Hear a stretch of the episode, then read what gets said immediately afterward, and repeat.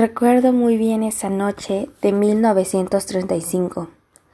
Ella estaba ahí, con su largo cabello castaño, su nariz respingada casi perfecta, y con esos inmensos ojos cafés. Como todas las noches, la escuché a cantar en ese bar.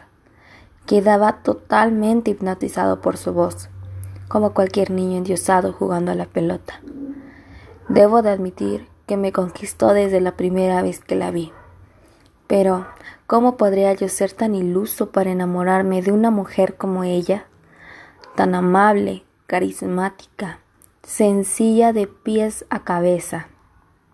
Si yo era todo lo contrario, engreído, egoísta, malhumorado, no podía resistirme, así que decidí hablarle.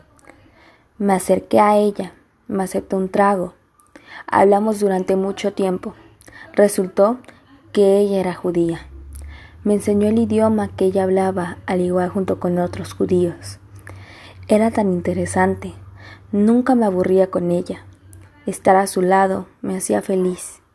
Tuvimos una aventura durante casi un año, pero nunca me atreví a hacerlo oficial. Me daba miedo el hecho de amarla demasiado al punto de no importarme nada más que ella.